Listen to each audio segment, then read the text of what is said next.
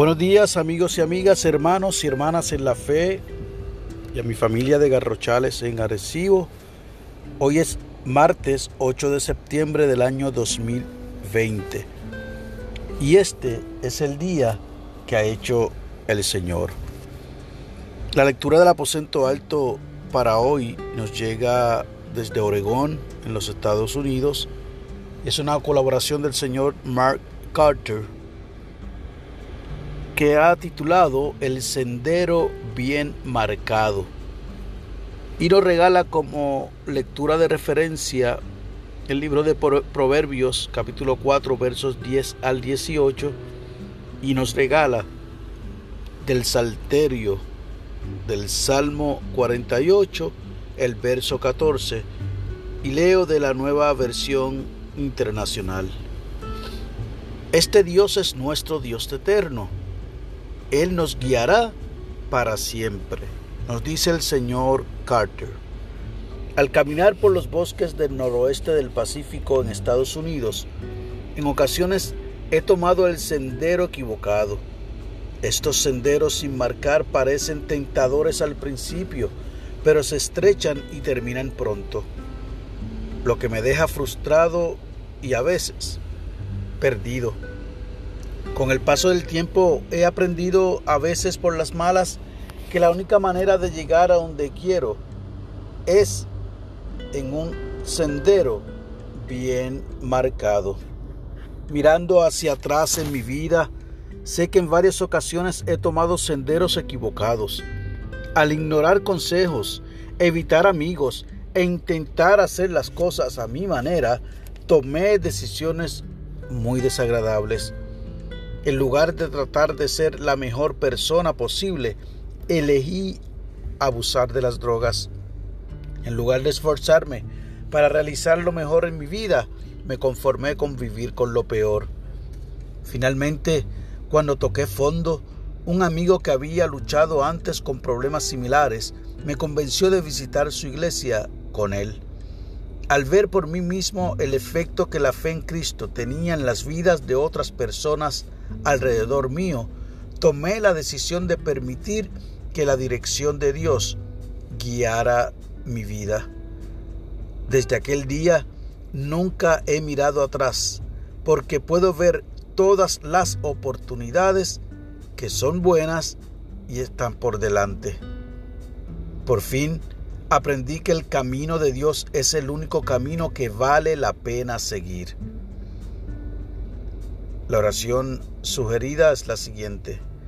Nuestro Señor y guía, cuando comenzamos a perdernos, ayúdanos a recordar que tu camino siempre está abierto, listo para guiarnos hacia ti.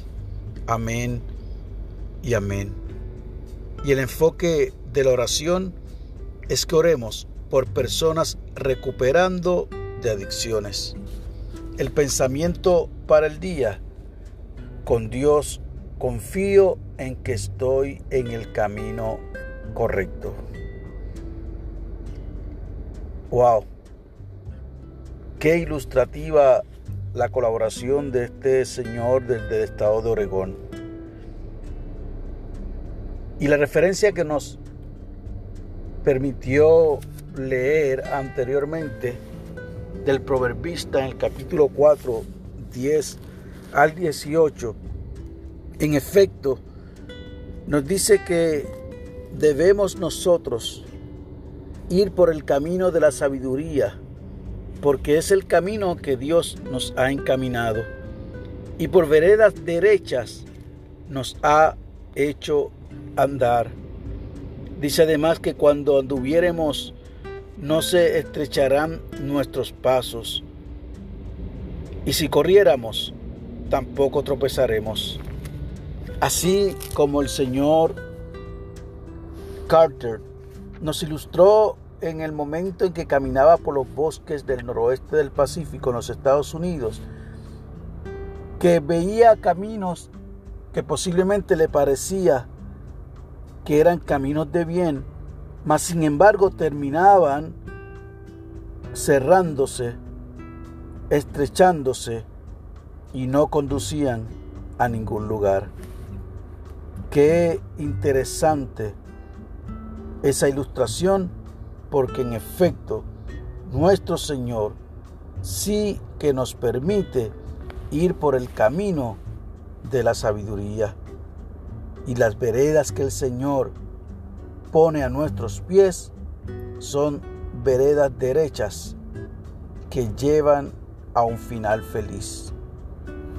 Es mi deseo que durante el día de hoy el Señor te permita reflexionar, que te pueda guiar, que te pueda llenar de sabiduría para que puedas en efecto poder encontrar la vereda derecha del camino de la sabiduría y puedas tomar decisiones correctas y puedas definitivamente ser guiado por el Espíritu Santo. Que Dios te bendiga y haga resplandecer su rostro sobre ti y sobre los tuyos.